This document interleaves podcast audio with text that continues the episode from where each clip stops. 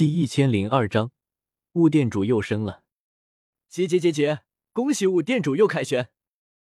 中州魂殿一处地级分殿内，满堂都是笼罩在黑袍下的魂殿护法、大护法、副店主、店主，阴森森一片。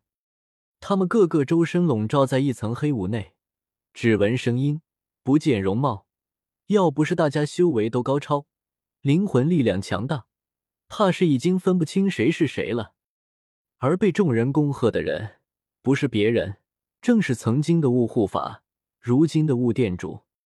如今魂殿和大爱盟早已经爆发大规模的战争，本来区区一个大爱盟，绝对不是魂殿的对手，可随着丹塔的加入，局势却是渐渐僵住。只是冲突依旧在，就比如昨天。雾店主亲自带队袭击了丹塔一处据点，击杀了不少丹塔强者，还掠夺回诸多灵药丹药，算是一场小胜。如今雾店主一回来，就有许多人向他道贺。可是雾店主却不敢大意，因为魂殿势力庞大，分店无数，又分为天地人三等，他仅仅只是一座人殿级别的店主，而这里。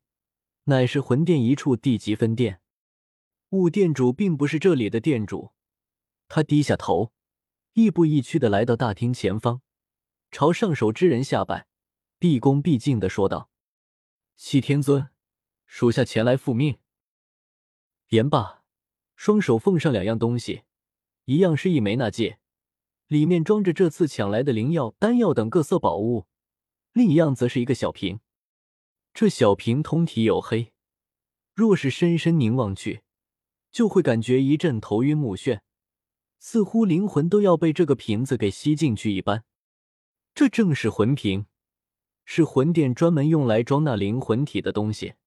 而这小瓶中装着的，正是这次雾殿主所杀的丹塔之人上收集来的灵魂。好，七天尊乃是一位尊者，依照魂殿的规矩。每一位尊者都有资格开辟一座自己的地级分店，成为地级分店的店主。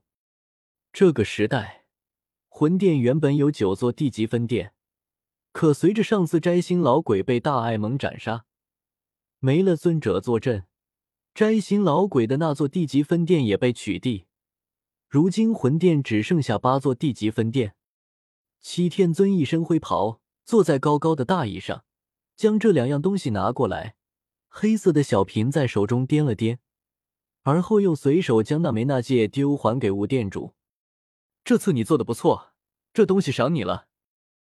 这枚纳戒里的东西虽然珍贵，可是七天尊已经达到尊者之境，他满心都是怎么晋升斗圣，并不怎么在意这些东西。多谢天尊。呜，店主接过纳戒，一阵千恩万谢。虽然不少东西早被他扣下，可这赏赐对他来说依旧不轻。何况面对天尊的赏赐，态度肯定要表露出来。呵呵，这些都是你应得的。”七天尊说道。阴森森的大殿内，其他人顿时一阵羡慕，一个个眼红的看着武店主。这里面不少人和武店主同级别，都是人殿店主级。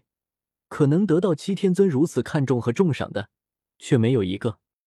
实在是雾店主这些时日来立过的功劳实在太多了，也不知道他是怎么做到的。每隔几个月，便总能找到机会偷袭大爱盟或是丹塔，而且次次都能获胜。其他人却是有胜有败，有些倒霉的，干脆就死在了大爱盟和丹塔手里。这么一对比。雾店主就显得更加耀眼，已经是魂殿内部一颗冉冉升起的星星。据说连斗圣级别的副店主都听说了雾店主这么一个人，有意培养他成为新的天尊，替补死去的摘星老鬼。顿时有人酸了，大殿内响起一道阴阳怪气的声音：“雾店主如此厉害，每战每胜，怎么不去把大爱盟的纳兰叶给杀了？听说他也才尊者。”五店主这么厉害，想想办法，肯定能杀了他。到时候你为摘星天尊报了仇，接替他的天尊之位，也足以服众。话音落下，大殿内响起不少附和声。雾店主这些年窜的太快了，听说前几年只是区区一个护法，连中州都没法待，只能被外派到西北疆域那破旮旯。可这才几年，却从西北回归，小小护法成为了人殿殿主，还被上面那般看重。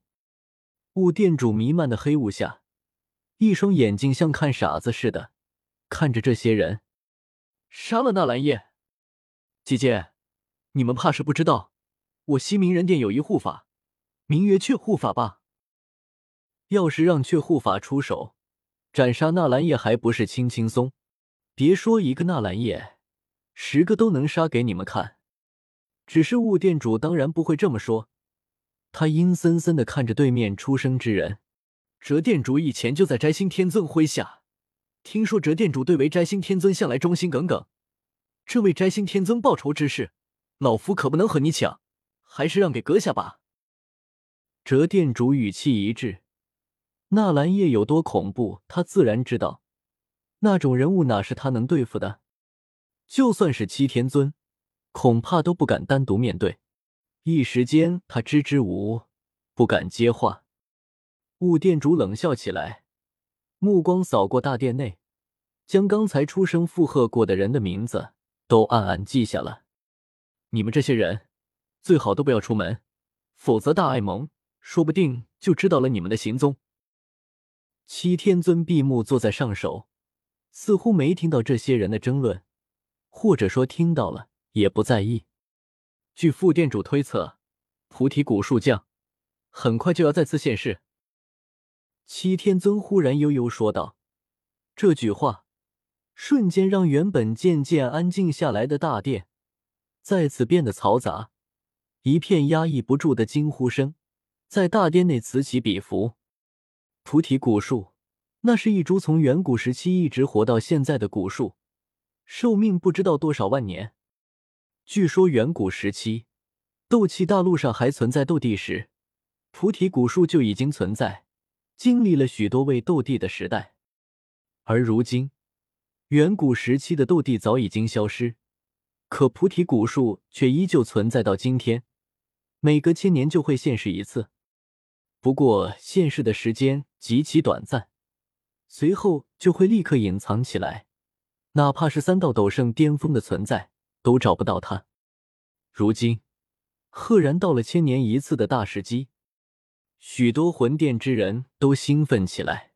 听说菩提古树有帮助人顿悟的奇效，要是机缘足够，一场顿悟下来，立地成圣也不是没有可能。